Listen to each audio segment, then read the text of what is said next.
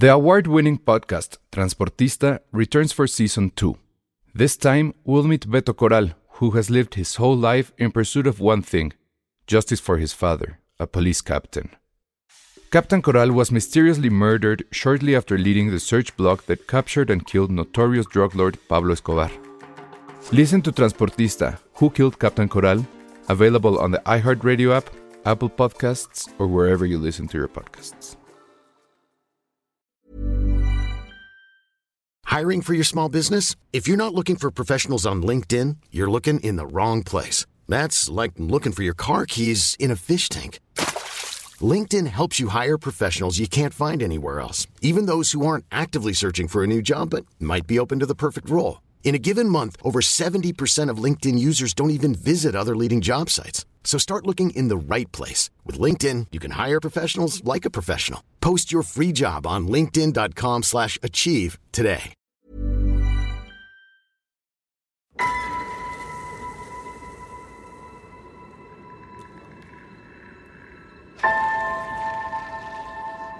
Who are you?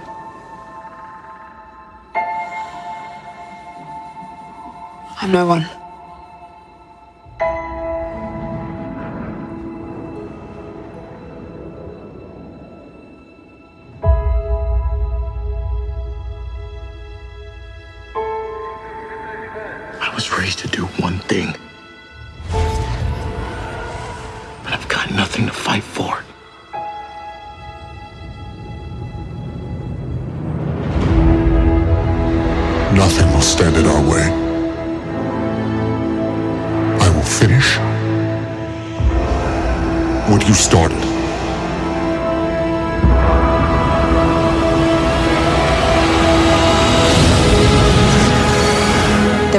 Stories about what happened.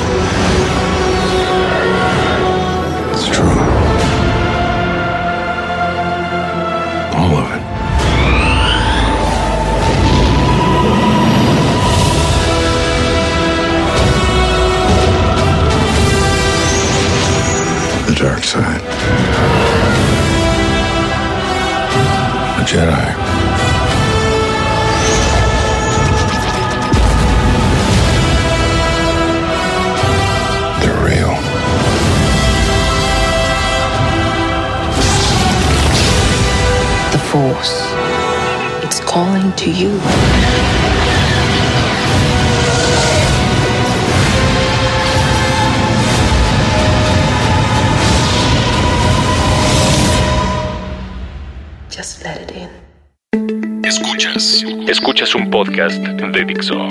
Escuchas a Dos tipos de cuidado. Dos tipos de cuidado. Con Arturo Aguilar y El Salón Rojo. Por Dixo. La productora de podcast más importante en habla hispana. Bienvenidos a Dos Tipos de Cuidado, el podcast de cine de Dixo. Y esta semana tenemos que platicar de varias cosas importantes, el Festival de Morelia que llega, algunos estrenos, pero antes de eso hay un tema prioritario. Ya compraste tus boletos para Star Wars y cómo te sientes con el último tráiler. O sea, la Ya. última previa antes de ese día. Ya tengo mis boletos para Star Wars. Obviamente, para la función de medianoche de. El o sea, jueves. de miércoles a jueves. Ajá. O sea, Jueves, primeros minutos del Primeros jueves. minutos del jueves. 19 de diciembre. ¿O no? este, 17. eh, Del 17. Sí. Se, se ve aquí el 17. Este. um, Debo fue- co- confesar que fui contagiado. O sea, sí soy ¿Te fan. o sea, compraste boletos? Pero compré boletos, No, pero no para la madrugada, no. para la mañana. Exacto, Ah. sí soy fan, pero como que más reservado en mi parte. pero al final sí me gustó el tráiler, ahorita lo podemos platicar y demás, pero acabé en el de sí quiero ver, o sea, más allá de si la vemos antes o no en una en función de prensa, sí quiero volver a verla en esos días con gente. Y voy a ir el jueves, pero al mediodía. Estaba, estaba el rumor de que, de que no iba a haber función de prensa. Yo tengo mis dudas porque, y a ver, así ya nerdeando durísimo. El, en la venta de- que hubo de boletos, este, si se fijaron, en la mejor sala IMAX de la ciudad, que es la de Perisur. Bueno, la mejor en realidad es la del el Museo del Niño. El papá. Ah, sí, Pero sí, pues esa claro. nunca le vamos no, pasan- a ver. no aprovechan muchas películas, sí. Entonces, de que las de Discovery, Nat Geo. y- Exactamente. Entonces la segunda mejor, o de Navidad de repente, pon, la segunda mejor eh, IMAX que verán, que, que está aquí en la ciudad y que podrán ver es, es la de Perisur, que de hecho la acaban de remozar. Esa no estaba en las funciones de medianoche. Yo tengo la teoría Ah. De de, que que, esa, a ser esa usada para- la función de prensa. Lo, lo Jueves, loco- primeras horas para que o- saliera hasta el viernes. O, el- o igual y si lo hacen a las Para 8 las de la noche. ¿no? Pero quién sabe, ¿no? Entonces, yo la verdad es que, pues, bueno. en lo que son peras y son manzanas. ya saben mi relación de, con eh, Disney. ¿para qué? Ya saben mi relación con Disney, entonces no me interesa verla Pero ese en sería una un, función de prensa. pero ese sería un bonito, una bonita manera de cerrar el año construyendo un reencuentro. Estaría bien, pero la verdad es que no me interesa porque seguramente no te van a dejar llevar a nadie. Ah, Yo sí la no, quiero no. ver con arroba la bolita roja. Sí. Los dos somos muy fans y sí quiero verla con fans. Sí. O sea, no me voy a disfrazar ni nada. No, sí voy a llevar mi playera. fenómeno atractivo, sí. Y nos tocó vivir cuando el relanzamiento de la Totalmente. nueva trilogía y demás. Y que obviamente ya con los resultados que conocemos hoy en día de la calidad de las películas y lo que ofreció, etcétera. Es un sentimiento amargo porque era un reencuentro que todos queríamos que, que se diera, obviamente, y estábamos contando los minutos hasta que de repente descubres que esperaste tanto para que te presentaran a Jar Jar Binks. Sí, no, no, no. El, el Pero en su momento fue muy rico el volver a encontrarte en las salas con toda esa gente disfrazada, emocionada, Que gritando, gritaran. ajá, gritando cuando aparece el logo de Lucasfilms en verde y, la di- y se difumina. que ya no van, ya no va a haber la fanfarria, por De ejemplo. Fox, exacto, ya no de puede Fox. ser. Ahora empieza Pero como de Disney. en, e- en esa época, bueno, en esa situación de, lo- de los episodios 1, 2 y 3, creo que el sentimiento generalizado fue, ibas súper prendido, Sí. salías Sacado de onda. sacado de onda, pero sin ganas de reconocerlo. O sea, decías, no, sí estuvo buena, es que hay que volverla Sí, a ver. sí, y, claro. y la escena fulana y la carrera de Potts y no sé qué. No, no, no, Lucas es un chingón, la verdad. Pero muy en el, muy por dentro. Sabías que no había "Chale, qué pasado mierda". esa magia, Ajá, exacto, que no se había pero repetido es ese difícil momento. aceptarlo. sí. Ya la veías segunda vez y dices, bueno, ok, está mala. Vamos a ver qué tal el segundo episodio. Y no levantó. años, y no, el levantó. ataque de los clones no ayudó nunca. Y así dices, no mames. O sea, ya hasta el final dices, bueno, sí es una mierda todo esto. Pero ya vimos el trailer. Había que acompañarla, además, no había de otro. Porque, y además lo recuerdo, lo mismo pasó con los trailers previos. Que aquí sí la diferencia es de. Sé que existe un 1% de posibilidad de que se repita esa mala experiencia y salga uno y no lo quiera confrontar y demás.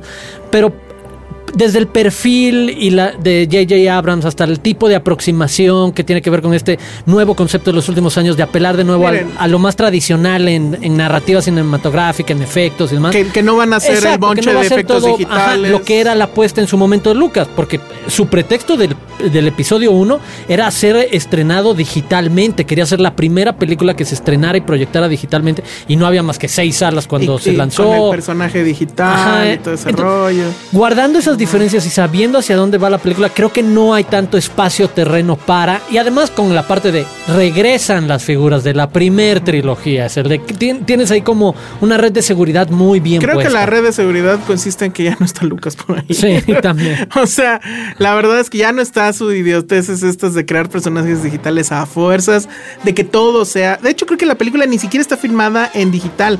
Es No, cinta. es 35 Eh, eh, eh. Eso ya lo lleva a otras dimensiones. Creo que le va a dar una textura que nos va a recordar mucho a la, a la trilogía original. El tráiler, la verdad es que no tengo demasiadas cosas que comentar por el tráiler porque me gustó mucho que no te dice nada en No. realidad. Es otro teaser. Exacto. Y a muchos fans están enojados por eso. A mí me parece perfecto. No sabemos nada. Sabemos quiénes son los personajes, sabemos quiénes son los buenos, quiénes son los malos. Tenemos una sospecha de que la chica va a ser la Jedi, que pues eso me parece que es bastante obvio incluso desde Sí. el póster. Y si es así, qué chingón, que una mujer Sí. sea Jedi. Y más allá, no me interesa saber. Yo iba con, o sea, lo vi. Ayer tuve una función de prensa que no a decir cuál es, por cierto. Este, pero no lo vi en el momento, ya saliendo lo vi con calma, etcétera. No me emocionó tanto, debo decirlo, como el, el Chewie We're Home. Ah, Creo que no tiene ese punch, pero me parece muy bien. Y creo que Disney, hay que reconocerlo, lo está haciendo muy, muy bien porque no hay, eh, como por ejemplo en la trilogía anterior, eh, puntos de, de spoiler. Es decir, ya hay los juguetes y los juguetes tampoco te spoilerían nada. Me acuerdo mucho que había un spoiler durísimo de quién se moría en el en episodio 1 con, en el soundtrack. La, la rola se Sí. llamaba La muerte de Qui-Gon Jinn. Y te decías, puta. O sea, y, el, y el soundtrack salió como dos semanas antes, ¿no? Este, lo han cuidado muy, muy bien. O sea, no hay, básicamente, a menos que se metan a estos lugares donde están haciendo toda una serie de especulaciones y demás, pues ahí se van a spoilerar solitos. Ah, sí. Pero no, si ves los de trailers, sí, no. toma por toma, Ajá. cuadro por cuadro del tráiler, se le cama. Sí, no, no, ya, ya eso sí ya está muy Sí. de flojera. Yo ya lo, lo- o sea, bueno, lo vimos. Eh, o sea, me- no me emocionó tanto como el otro, está bien. Pero creo que lo que más agradecí es eso, que no se, se dieron a la tentación de vamos a contar de qué va y todo. No, o sea, vamos a llegar en cero prácticamente. Y eso se lo agradezco muchísimo a Disney, a, Jar- a- ¿cómo se llama? Que generalmente es el error que, que nos pasa como fans. Creemos que en verdad el tráiler puede ser un resumen de la película y muchas veces, y pasa sobre todo con ese, no con el de Star Wars, sino con el perfil alto de película hollywoodense, que ves el tráiler, te emociona, ves la película y nada que ver. Te habían puesto ahí nada más lo que funcionaba y demás. Es un arte. O, O sea, hay que sí empresas te que se cuentan todo, O que que, te cuentan todo, que, que son dos minutos y medio. Me decían del de The. Martian, yo no había visto el de The Martian antes de ver la película. Este, pero nos ha pasado con N, ¿no? Creo que el de, el de Avengers, por ejemplo, básicamente quemaba todos los puntos padres y no hubo nada más, ¿no? Entonces, muy bien. Y pues esperar, son un poquito menos de dos meses. Se va a poner bueno. Eh, el- la verdad es que la expectativa está a todo. Eh, Twitter, pues hoy por lo menos no habla de otra cosa. Es un fenómeno, ayer. es que es eso, es un fenómeno, sí. Y es el, el- y lo que decíamos con, con The Walk, es el cine evento que a mí me sigue pareciendo que está muy bien. Sí, Y vamos a ver qué tal está la película. para eso, exacto. Ojalá esté buena. Sí. No espero yo más allá de, de que esté divertida y que no tenga tanta estupidez como las tres No, ya, primeras. y ya la platicaremos porque no les adelantamos mucho, pero platicaremos bastante y extenso, no nada más de lo que se espera de la película, sino de las seis películas que, bien, que, que están antes de ella y de por qué, exacto, porque la existencia de esas seis películas hoy hace que millones de personas a dos meses de un estreno ya hayan comprado boletos en rincones inimaginables el del mundo. En Exacto. todo el mundo. Y, y bueno, ahí es cuando piensas. La caja registradora de Disney ha de estar ahorita trabajando a todo Sonriendo. lo que da. La gente que está trabajando ahí, yo creo que está. No, la gente de merchandising, porque es Sí. así como los Minions times a million. Pero hay ya todo. O sea, métanse a Amazon, vayan a. Yo creo ahorita que ya van a cualquier tienda. Espera- espérense un mes y medio y en los cruceros. Y ya estrenada, ya que puedan spoilerear, van a meter el triple de juguetes que hay ahorita. Ya quiero ver que vendan el lace, el sable de luz. Sí, bueno, de, el, de el de cruz. la cruz. Ajá, pero aquí este, en el crucero de reforma. que haya máscaras y, y etcétera. Muy, muy bien. La verdad, este, todo va bien y pues ahí, ahí le- les comentaremos. Vámonos a las películas que se estrenaron este fin de semana. Si quieres, hablamos primero de, de una que pues se estrenó Ah, sí, sorpresivamente, porque la verdad es que no sé si a ti te contactaron o algo por el estilo. Ahora sí que yo chequé mis spams y mails y no sabía yo nada de esa película, que generó una polémica que a mí me parece que sí, pues rayó en, pues lo- habría que decirlo así, en la estupidez, que es este La Noche de Iguala, esta película, eh, digamos, no el guion, pero que está basada en una investigación de Este juego de docuficción. Jorge Fernández Menéndez, creo Ajá, que se llama. Así es. Que la presenta como un trabajo periodístico. Sí, pues sí lo es. Mira, a ver, si quieres primero hablamos. No sé qué opinaste tú del asunto este de la firma en Change.org para que la prohibieran. Ah, no. En los análisis sesudos a partir de un tráiler. Justo lo estamos criticando en Star Wars, pues mucho más con una película que es en teoría más seria. Eh, todas esas eh, piezas periodísticas, entre comillas, que hablaban de, de que la película tenía todo el tufo de haber sido creada en las cloacas de gobernación y demás. Y, y no estoy siendo irónico. Así no, no, decían así esos decía. textos. No, no, no. Pero es que, exacto, a mí me interesa que hay que separarnos, exacto, de esas exageraciones y de esos maniqueísmos. Pero es un hecho que no hay que separar en, en la foto completa, que se trata de una producción con apoyo de las dos televisoras más importantes del país Eso- y de eso- la ese salida. dato está comprobado, porque en los créditos de no TV está, Azteca- ¿eh? Sí, la parte de la producción de TV Azteca y Televisa está confirmada. Y no está mal, porque es parte de los fenómenos que pasan en todas partes del mundo con retratos cinematográficos alrededor, que ofrecen diferentes versiones. Aquí el asunto es si lo que en el terreno social y de discusión colectiva y en redes sociales, en periodismo, se sabe que es un caso que no tiene pies y cabeza, que absolutamente nadie puede definir como una verdad histórica o absoluta véase de cualquiera de los bandos, alguien quiera vender como trabajo periodístico completo una de las versiones. Y aquí hablamos no nada más de La Noche de Iguala, sino de las otras películas que también Pero creo que sí se documentales vale que se han que, estrenado que por ahí. Jorge Fernández Méndez diga, yo hice una investigación, estas son mis conclusiones, y ahí les va una película basado en ello. O sea, yo creo que él tiene todo el derecho de hacerlo. Ah, sí. Tiene todo el derecho de que se Pero exhiba. que diga que las investigaciones como tal, es que eh, y ayer había una discusión en, en Twitter al respecto con este eh, Daniel Moreno Chávez, el Sí, director vi. de Animal Político, Ernesto Díaz Martínez. Si se Fernando era una pregunta interesante, decía- Exacto, si se tenía que analizar como pieza periodística un documental de este corte. Y ¿Tú eso qué no necesariamente. Yo digo Creo que no. que no necesariamente, pero cuando juega a hacer un documental de, de- denuncia con esta estructura, estás apelando a la estructura de investigación y demás, que es los pasos del periodismo, y entonces sí tienes que cumplir ciertas pasos. Y para tal es evidenciar cuáles son tus fuentes y cuáles Claro. son tus posturas, que es lo que tampoco hacen otros de los documentales en decir, güey, yo nada más tengo a los papás y a los abogados y demás. Ah, yo nada más tengo Pero a se gobernación. Se vale, claro, pero se vale que si lo estás jugando a documental, a periodismo, a que lo expongas. No pones tan claro que tu fuente es la fuente oficial y se vale. Es de, existe el Excelsior, existe No, el yo creo, Universal, efectivamente, que- yo creo que se vale que hagan una película basada en la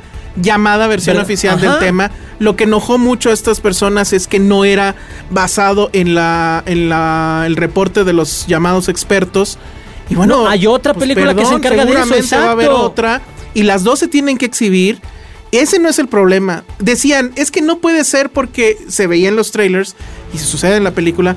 Se ve como los queman y eso está muy mal porque las familias, no sé qué. Perdón, pero en las del 2 de octubre, en, en, Ah, en sí. Rojo Amanecer, se ve como les parten la madre bien horrendo. O sea, yo me acuerdo mucho, sí, soy Sí. muy viejo. Yo vi Rojo Amanecer en las salas y la gente salía llorando. Pero así, que incluso había esta reflexión un poco, pues sí lo voy a decir, un poco chaira de mi parte en ese entonces. Que era porque la, la- Rojo Amanecer estuvo enlatado mucho tiempo. Sí. Fue en el sección de Salinas donde ya finalmente se exhibió. Y muchos dijeron, bueno, ¿no será más bien que Salinas decidió que sí se exhibiera para que vieran cómo se ponen los madrazos y no se les fuera a ocurrir? Porque realmente era una película de terror. Entonces, sí. bueno, eso por un lado. Entonces, me parece una estupidez que la gente ahorita en México quiera prohibir una película, nomás porque no es lo que se les antoja, ¿no? No, pero por un es lado. que, exacto, es el de es entrar en la conversación con la parte exagerada de- del asunto, es el de no tiene razón de ser, es el de punto. Es el, ayer me tocó una presentación sobre cine documental con Carlos Monfiel y nos preguntaban, Mm, oigan, ¿qué onda con que La Noche de Iguala está en la Cineteca? Es el de, uno, tiene como cualquier otra película el, el- la... El derecho, de ser exhibida es el de. Y además, si lo piensas en el de, de quién está detrás, qué versión estás contando ahí, tiene todavía más lógica en el de. Claro. Ah, claro, güey. Si esto es. Cineteca depende de Conaculta. ¿Conaculta de quién depende? Es el de. Ah, órale. Lo que puede hacer ruido y lo que puede entrar a crítica y que puede tener que ver con incluso, por ejemplo, un documental que se está estrenando ahorita en Estados Unidos que apoya al- a, varios de los candidatos republicanos y tiene como una enorme presencia en cines es. Ah, ¿Sabes qué? Este, esta película tiene el varo detrás para poder tener un montón de copias en el cine. Lo que los otros documentales no van a tener. Ah, eso nos puede gustar o no, pero es parte del sistema. Se y es como está el asunto. Y, de, y ahí en la cineteca hubo ahí un, un grupo ahí de locos que se metieron con, con este pancartas y querían así como que evitar que se exhibiera. Una locura a mi parecer, porque insisto, se supone No, que se para que eso ver, pero se tiene que se luchó y Pero el chiste eso sería ese. no nada más eso- decir que, que no se vale que callen a esa, sino darle voz a las A otras todas, tres que claro, existen. y decir, el día de mañana, no si nada más está la noche de Iguala, está mm, eh, matar o morir, no, matar morir, no me acuerdo cómo se llama este. Que, que va a estar en Morelia. Que va a estar ¿no? en Morelia, exacto. Y Están dos documentales más. de Telesur, está el de Rafael Cabrera, es el de, ah, hablemos de, pongámoslo todos y discutamos todos, ¿no? Y no sobre pensemos todo esa en chafez de- vengar uno u otro. Esa chafez de ponerse a criticar la película sin haberla visto, juzgándolo nada más por el tráiler. Híjole, pensé que la lata nada más estaba en, en- en YouTube y no en la jornada, ¿no? Pero bueno, ahora ya vi la película, cosa que tú no te atreviste a No, hacer. no, tengo muchas cosas que hacer todavía. Es una completa, total y absoluta nulidad. O sea, es una película que si ustedes la van, o sea, van a la sala y cierran los ojos, no pasa nada, porque no tiene la menor nada. De la imagen, no tiene la menor concepción del ritmo. De contar no una tiene historia. La, no tiene la menor idea de cómo contar una historia. Es, es una película, Gracias digamos, porque me has ahorrado dos horas de mi vida y hasta que dentro de una semana no decida verlos todos juntos, que sí lo haré, pero solo así. Seguramente porque da para, para Sí, un sí, sí. texto muy interesante. Eh, eh, yo creo que eso lo vamos a terminar haciendo todos. Pero eh, el tema es, por un lado, está esta narración en off con muchas imágenes de Crestomatía y demás, que es básicamente dos locutores recitando el texto que supongo que es directamente de, de Fernández Menéndez, donde en resumen lo que él dice es que lo que pasó fue que la esposa del gobernador, del presidente municipal, Abarca, es o está ligada a este lo- Al al, narco. narco. Narra cómo es que estos dos personajes de repente de la nada eh, de vender joyas así de casa en casa se volvieron multimillonarios y después ya accedieron Sí. al poder. Y lo que dicen es que efectivamente los estudiantes pues toman los camiones, cosa que es muy común por allá. Y que deciden, iban a otro lado, de deciden. Sí, bueno, deciden este, ir a supuestamente reventar el evento, evento que efectivamente ya había terminado, cosa que sí dice Fernández Menéndez, dice la opinión del reporte de los expertos y que creo que no dice el de la PGR, creo. Y este, en ese tema se entera la esposa, la esposa tiene fama de ser pues como que muy, este, pues de dar eh, golpes en la mesa. Y pues básicamente le dice a los policías que trabajan para ese cartel, por así decirlo, pues que los detuvieran y les dieran un escarmiento. Eso es lo que se narra y, y bueno, hacen una narración muy extendida de por qué el, el, el narco es, bueno, por qué la droga es muy, muy buen negocio en Guerrero, lo que le pagan a un campesino por cultivar amapola, creo que es, y lo que le pagarían por cultivar maíz, o sea, bueno, datos que ya también son como que muy conocidos, pero todo lo narra con una hueva impresionante, impostando estas escenas de dramatización de manera torpe, porque no te, no te generan nada, no Sí. aportan nada a, a la historia. Todo el tiempo vemos eh, cuerpos que están en el piso, quién sabe por qué. O sea, bueno, no va en lo que te están narrando. Y de repente ya son estos pequeños segmentos que están dramatizados, donde no tienen prácticamente diálogo, donde nada más están en los camiones y dicen, compañeros, nos vamos a ir a Iguala. Y luego se bajan por unas tortas y ahí es donde supuestamente los ven este, los policías. Pero no sucede diálogo. O sea, nada más ves que bajan, se escucha el barullo, el, el- el audio ambiente, pero no hay Escenas diálogo. sueltas y él explicando cómo llegas de una a otra. Pero ni siquiera, No hay porque en esas, en esas, en esas dramatizadas no hay, no Nada. hay nada, no hay voz en off, no hay nada. Solo es una recreación. Es una recreación de algo que dices ni siquiera tiene contexto. Y pues hasta ahí, y entonces así se va, así se va, así se va, completamente de flojera. O sea, en serio, pueden cerrar los ojos porque las imágenes de Crestomatía no tienen nada que ver con lo que te está explicando la voz. De repente, nombres, nombres, nombres, este, que estos güeyes, que estos narcos, que estos policías, bla, bla, bla. Y eh, al final, y que eso yo creo que sería la parte más, este, polémica del asunto y que yo creo que sí se presta ahí a decir qué onda. El, el documental empieza con la clásica cita de que todo es, que lo que se, que se está diciendo es, es ficción, casi casi, que el, clásico de que cualquier cosa que coincida con la realidad es, es mera coincidencia. Y dices, bueno, pero pues cómo. Pero entonces, es- exacto, es que es eso, es el juega al documental o juega la ficción y montate lo que quieras y se vale. Y al final, la, la voz en off se calla y vemos en la dramatización cómo efectivamente los avientan al supuesto basurero, les prenden fuego y uno de los malos, que sí te explican quién es, pero pues ya para entonces ya ni sabes, le dice, jefe, ya quedó, los hicimos polvo, no los van a encontrar nunca. Así se acaba el documental. Como dándote a entender que eso, pues no Ya, lo tiene, sí, no ya. es parte de la investigación de Ya Menéndez, acaba. pero lo asumen como una posibilidad de, eh, de que esto haya, de cómo haya concluido esto. Muy, muy malo, o sea, no sirve para nada.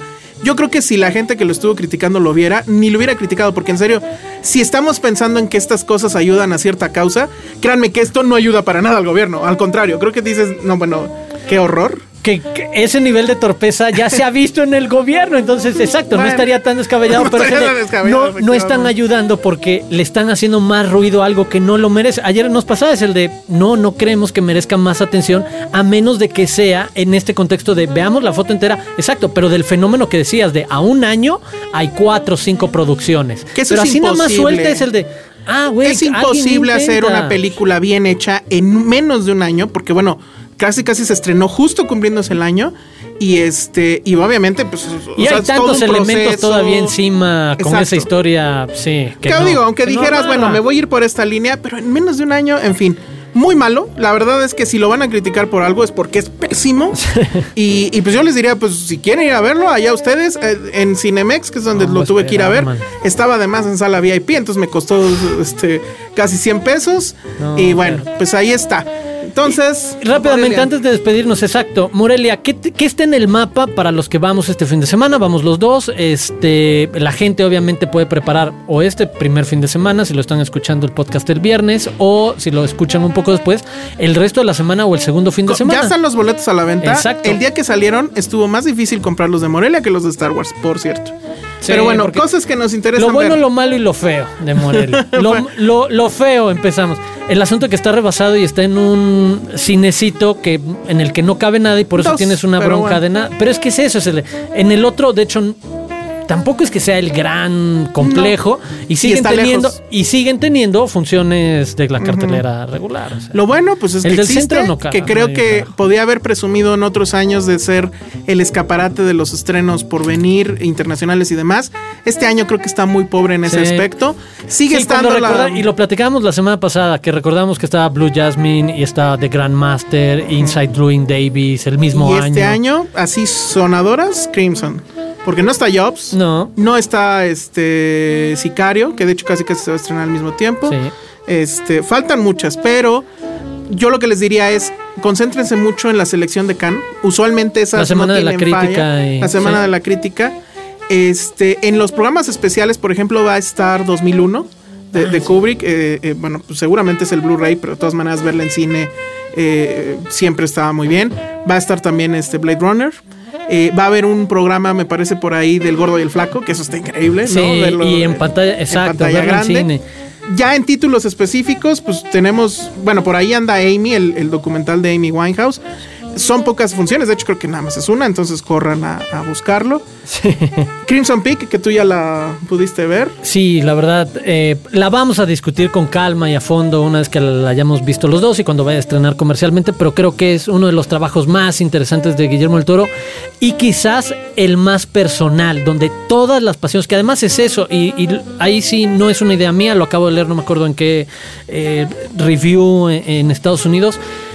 Todas las pasiones que tiene Guillermo del Toro como, como artista y que sabemos son amplísimas, o sea, desde lo que va del cine gótico y de terror clásico hasta los cómics, eh, los monstruos y demás, todo eso mezclado en una sola película en la que tiene guiños para cada una de sus partes. Creo que distinto a la reflexión que de, de repente provocaba el laberinto del fauna, que a mí me parece extraordinaria. Y sigo creyendo que quizás sea su mejor película, pero creo que esta es más personal, juega muchas otras cosas, muy interesante en verdad. Le fue muy mal en taquilla en los Estados Sí, Unidos. pésimo. Y yo no sé si querían apuntalarla rumbo al Oscar, pero ya con esto creo Y, que. y- se y tambalea esa ha sido una de las discusiones en Estados Unidos. Si es una apuesta extraña por parte de Universal de es una película que no tiene como tal una personalidad que, que puedas entender como Pacific Rim, de sabes a qué público le estás llamando para que tenga un eco y, y que se vea en taquilla. Es el de no es terror, entonces no va a aprender del todo a la gente de terror.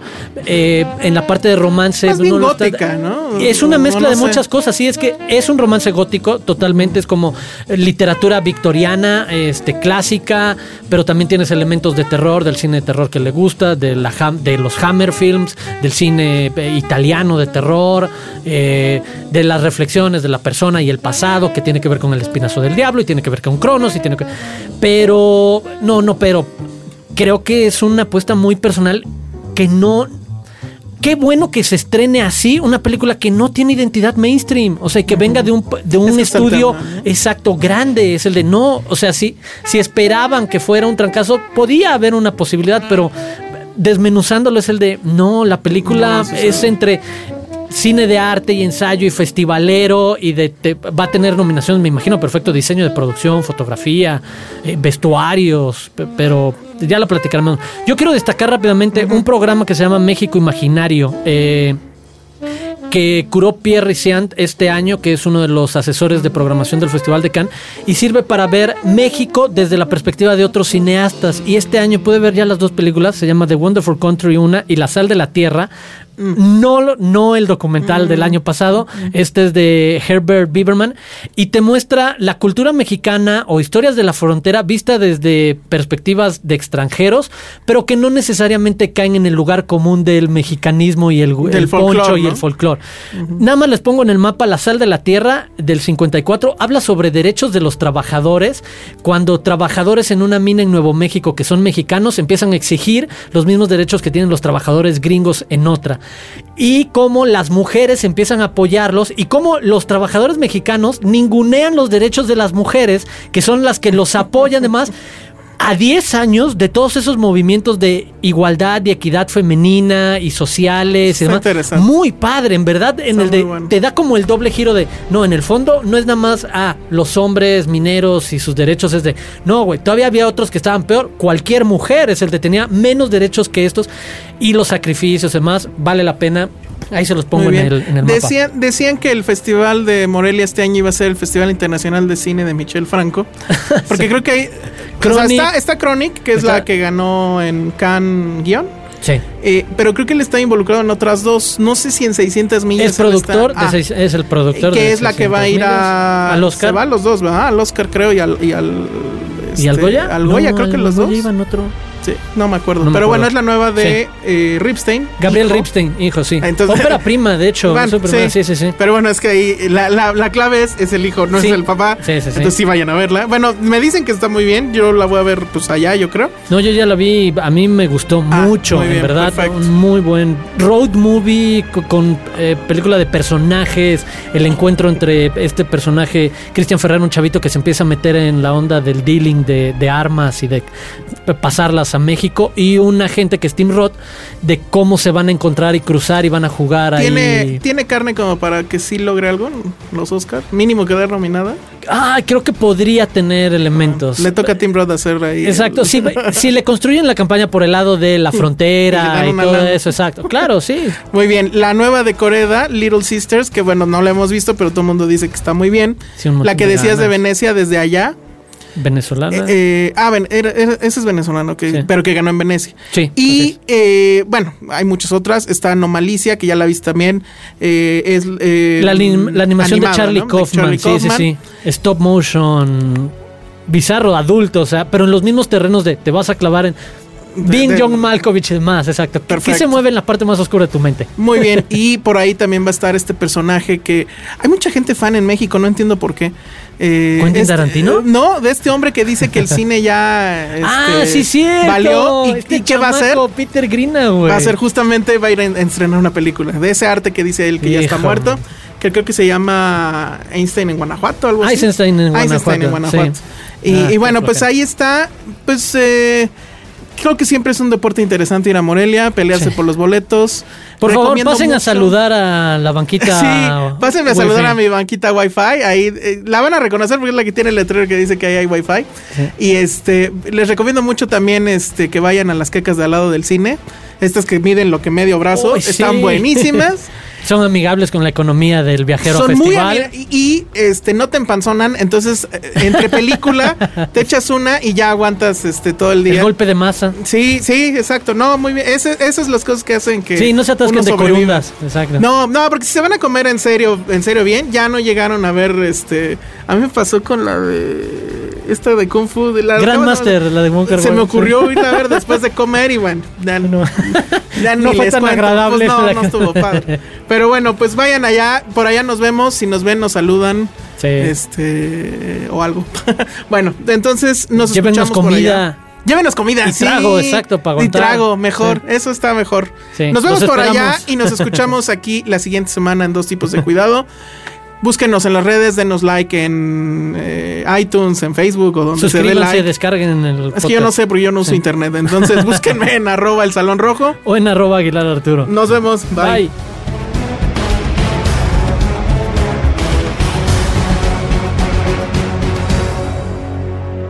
Dixo presentó Dos tipos de cuidado con Arturo Aguilar y El Salón Rojo. El diseño de audio de esta producción estuvo a cargo de Carlos Ruiz.